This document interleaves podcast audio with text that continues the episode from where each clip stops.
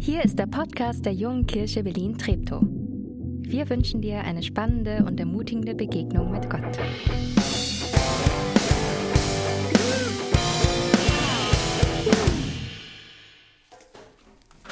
Einen wunderschönen guten Morgen auch von mir, von meiner Seite.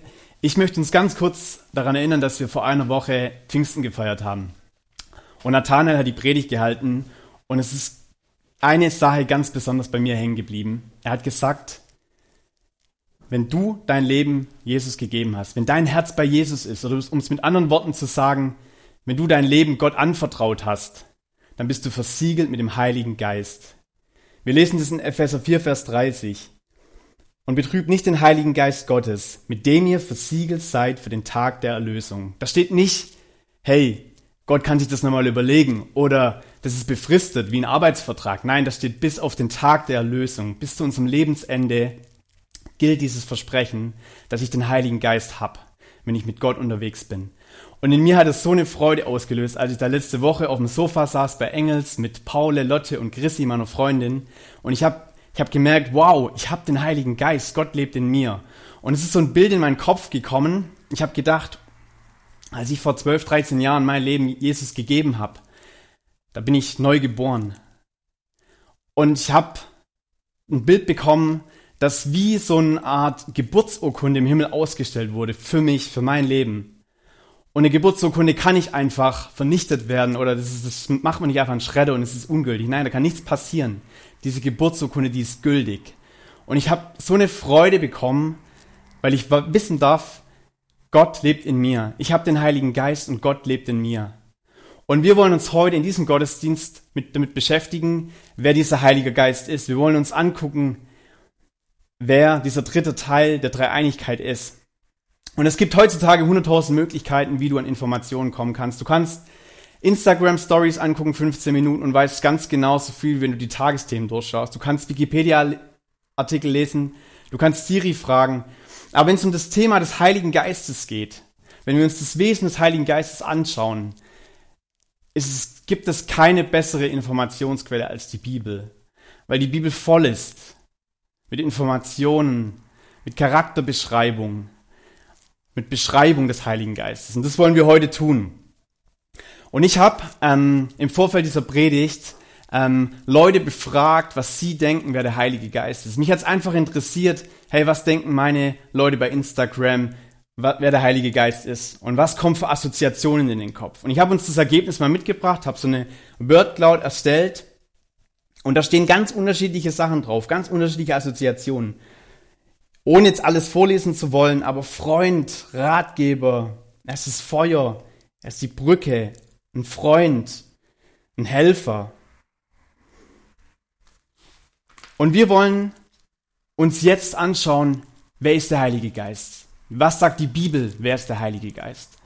Und ich finde es immer wieder spannend, wenn man mit irgendwelchen Leuten spricht, die, die neu im Glauben sind oder die noch nicht so lange dabei sind oder vielleicht auch noch nicht, Gott noch nicht kennen, wo viele Fragezeichen da sind. Und oftmals, ich erlebe, dass Menschen dieses, dieses Ding nicht zusammenbekommen, dass wir an einen Gott glauben und gleichzeitig an drei.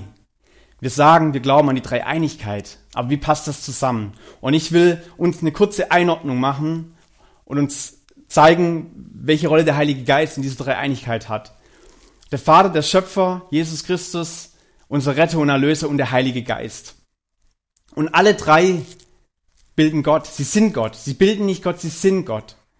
Es ist nicht drei Kuchenstücke, die irgendwie ähm, nebeneinander stehen. Nein, es ist ein Kuchen, es ist eins. Und ich habe das lange nicht verstanden, weil sie unterschiedliche Erscheinungsformen haben, sie haben unterschiedliche Merkmale, sie haben vielleicht unterschiedliche Aufgaben, aber sie sind eins. Und als vor ein paar Jahren der Film Die Hütte rauskam, hatte ich nochmal so einen richtigen Haha-Effekt. Das kennst du vielleicht aus deinem Leben, wo du denkst, boah, jetzt habe ich es begriffen, jetzt habe ich es gecheckt, ich habe schon so oft gehört, aber jetzt hat es Klick gemacht. Und als dieser Film rauskam und ich den Film geschaut habe damals, ähm, ist mir das klar geworden. Und ich möchte uns kurz einen Hintergrund geben, um was es in diesem Film geht. Es gibt einen Mann, der Protagonist in diesem Film, der Hauptdarsteller, der einen, der einen großen Schicksalsschlag erlitten hat. Er hat seine Tochter verloren. Sie ist gestorben und er zweifelt an Gott und er zweifelt an Gott, Gottes Liebe und dass Gott gut ist. Und dieser Mann, der verbringt ein Wochenende mit, mit der Dreieinigkeit, mit dem Vater, dem Schöpfer, mit Jesus Christus, dem Retter und Erlöser und dem Heiligen Geist. Ohne jetzt zu viel zu spoilern zu wollen, aber er verbringt dieses Wochenende mit diesen drei und er fragt, er stellt diese Frage, dieser Mac, es gibt eine Szene, wo er diese Frage stellt, wer von euch ist? Und alle drei antworten synchron, ich. Und das war so ein Moment, wo ich die Dreieinigkeit nochmal ein Stück mehr verstanden habe. Es sind nicht drei verschiedene Teile, nein, es ist eine untrennbare Einheit. Es ist eine Einigkeit, die gehören zusammen. Und wenn es um das Wesen des Heiligen Geistes geht, ist es wichtig, dass wir, dass wir Klarheit reinkriegen. Person, Heiliger Geist wird als Person beschrieben. Und ich habe im Vorfeld mit einem Menschen gesprochen, der gesagt hat, ja, wenn er eine Person ist, ist es ein Mensch. Und da ist es wichtig zu unterscheiden. Person heißt nicht gleich Mensch. Ich glaube, dass der Heilige Geist persönliche Eigenschaften hat. Dass er ähm, sich in Emotionen und Gefühle von Menschen reinversetzen kann. Dass er reagieren kann. Dass er uns auf Augenhöhe begegnen kann als Menschen. Und deshalb diese, diese, als diese Person bezeichnet wird, weil er diese Eigenschaften hat und auf Personen eingehen kann. Er ist der Tröster, der Ermutiger. Wir hatten es gerade in dieser Cloud auch gesehen, so ein paar Assoziationen oder so ein paar Eigenschaften von ihm. Und das macht ihn aus, dass er übersetzen kann und dass er uns versteht. Wenn wir uns den Auftrag des Heiligen Geistes angucken, ähm, können wir die Bibel aufschlagen. Und in Johannes 16, Vers 13 und 14, ihr seht, es ist eingeblendet, steht, doch wenn der Helfer kommt, der Geist der Wahrheit, wird er euch zum vollen Verständnis der Wahrheit führen. Denn was er sagen wird, wird er nicht aus sich selbst heraus sagen. Er wird das sagen, was er hört, und er wird euch die zukünftige Dinge verkündigen. Er wird meine Herrlichkeit offenbaren. Er wird meine Herrlichkeit offenbaren, denn was er euch verkünden wird, empfängt er von mir. Das ist Jesus, der das sagt in den Versen 13 und 14. Und er betont die Teamarbeit. Er betont die Intimität mit dem Heiligen Geist. Er betont die Untrennbarkeit, dass, dass es zusammengehört. Und dass es im Endeffekt darum geht, dass die Hauptaufgabe, die Kernaufgabe des Heiligen Geistes darin besteht, uns Menschen in die, in die Wahrheit zu führen, uns Menschen aufmerksam machen zu, auf Jesus. Wir finden in der ganzen Bibel Hinweise. Wir finden auch schon im Alten Testament Hinweise über den Heiligen Geist. Wenn wir die ersten Bibelseiten aufschlagen, steht bereits vor der Schöpfung in Vers 2, die Erde aber war wüst und leer und es lag Finsternis aus der Tiefe und der Geist Gottes schwebte über den Wassern. Bereits hier ist vom Geist Gottes die Rede. Er war da. Er gehört zu Gott. Er ist Gott. Und auch in weiteren Teilen vom Alten Testament ist die Rede vom Heiligen Geist. Propheten, die mit Hilfe des Heiligen Geistes Gottes Gedanken ausgesprochen haben, die Visionen in das Leben von Menschen gesprochen haben und die Verheißungen gegeben haben, mit Hilfe des Heiligen Geistes. Und das Neue Testament, das voll ist mit dem, mit dem Wirken des Heiligen Geistes. Jesus selbst offenbart den Heiligen Geist. Jesus selbst spricht über das Kommen, über das neue Kommen des Heiligen Geistes. Und auch in den, in den Paulusbriefen wird dieses Thema ganz stark betont. Paulus spricht über, über, das, über die Auswirkungen des Geistes, was es für Auswirkungen auf uns Menschen hat, über die Früchte des Geistes im Galaterbrief. Ähm, es wird das Wesen beschrieben. Es geht um Gaben, die wir bekommen. Und ihr merkt, es ist ein Thema mit vielen Facetten. Aber ich finde es wichtig, zurückzukommen auf die Kernaufgabe, die Jesus dem Heiligen Geist gibt. Uns in die Wahrheit zu führen und uns das zu führen, was, was wichtig ist, was zentral ist. Jesus zu erkennen, immer wieder umzukehren, Sünde zu bekennen. Und ich finde das nicht einfach, den Heiligen Geist mit einem Wort zu beschreiben. Und ich hab, ihr habt gesehen bei dieser Cloud, die ich erstellt habe, den Menschen ist es auch nicht einfach gefallen. Es gibt nicht diese eine Antwort. Und es wäre verheerend, Gott in den Rahmen zu packen, weil Gott einfach alles sprengt. Und schlussendlich ist es, ist es der Heilige Geist, der kein Außendienstmitarbeiter ist, den, den, den Gott herabgesendet hat, um, um bei uns Menschen zu sein, sondern es ist Gott selber, der in uns wirkt, der in uns lebt, der in uns ist. Und wenn du dich entschieden hast, mit Gott zu leben, dann ist Gott bei dir. Ich hatte früher, als ich noch jung war im Glauben, immer das Gefühl, wenn es mir gut geht, ist Gott da, wenn es mir nicht gut geht, ist Gott nicht da. Das stimmt nicht. Gott ist da und er will dir helfen. Er will zu dir kommen, er will dir helfen, er will bei dir sein und dich in die Wahrheit führen.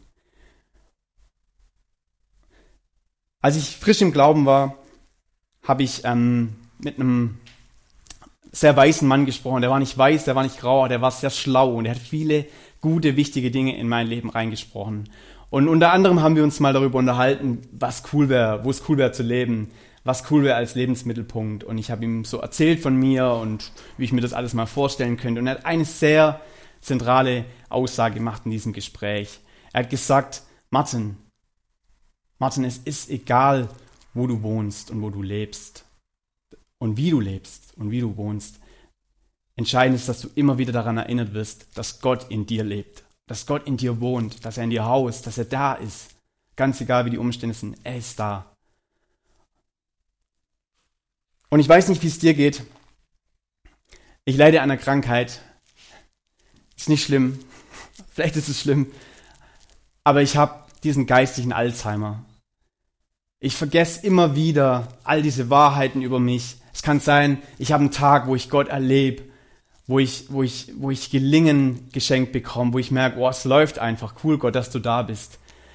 Gestern erst war wieder so ein Tag, wo ich einfach beschenkt wurde. Ich hatte, ich hatte die Predigt vorbereitet und ich wurde dreimal zum Essen eingeladen gestern. Einfach so. Es war nicht geplant. Und ich gehe abends ins Bett und erfüllt und, und erfreut und wach morgens auf und ich, ich denke mir, wo ist alles hin? Alles ist weg. Ich habe vergessen, dass Gott da ist. Ich habe vergessen, wie gut Gott mit mir meint. Ich habe vergessen, dass er in mir wohnt, dass er in mir lebt. Und ich weiß nicht, ob es dir auch so geht. Ich kann es mir gut vorstellen, dass es der ein oder andere vom Screen sitzt und sich wiedererkennt in dieser Geschichte. Und deshalb bin ich so dankbar, dass ich nicht alleine unterwegs bin im Glauben. Ich bin dankbar für Gemeinde, ich bin dankbar für Freunde, ich bin dankbar für Ermutiger, die hinter mir stehen, die mit mir gemeinsam Glauben leben. Und Jana hat es vorhin bereits angekündigt. Wir, wir lesen gerade als, als Gemeinde oder wir bieten gerade als ganze Gemeinde an, diesen Bibelleseplan zu lesen. Und es ist eine super Möglichkeit, ähm, einfach dran zu bleiben, diesen Alzheimer auszutricksen und zu sagen, ja, ich habe ein Medikament, es hilft. Ich setze mich, ich setz mich mit der Bibel auseinander, ich setze mich mit der Schrift, das, was Gott sagt von sich selbst. Er offenbart sich auf so vielen Seiten, über, offenbart er sich selbst. Und wir können dranbleiben. Ich lade dich dazu ein, wirklich an diesem, an diesem Bibelleseplan dran teilzunehmen. Steht unter dem YouTube-Livestream, sind Informationen dazu. Guckst dir nochmal an. Im Anschluss gibt es die QA-Session, wo du deine Fragen loswerden kannst. Und ich versuche mit Mimi gemeinsam Rede und Antwort zu stehen. Und Nathanael hat in der letzten Woche ein Gebet gesprochen. Und weil wir so oft Dinge vergessen, habe ich gedacht, ich bringe das einfach nochmal ein, weil es ein Gebet war, das also selbst mich sehr berührt hat. Und du hast jetzt gleich die Möglichkeit, dieses Gebet für dich zu sprechen. Vielleicht bist du berührt davon ähm, und willst auch, dass Gott sich ausbreitet in dir, dass, dass du dir neu bewusst machst, hey, der Heilige Geist lebt in mir und er will mir helfen, er will mich unterstützen in meinem Alltag. Ich lese das Gebet vor und dann wird es eingeblendet und du hast für dich Zeit, dieses Gebet zu sprechen. Jesus, erfülle mich mit deinem Heiligen Geist und lass mich sehen und hören, was du von mir möchtest. Amen.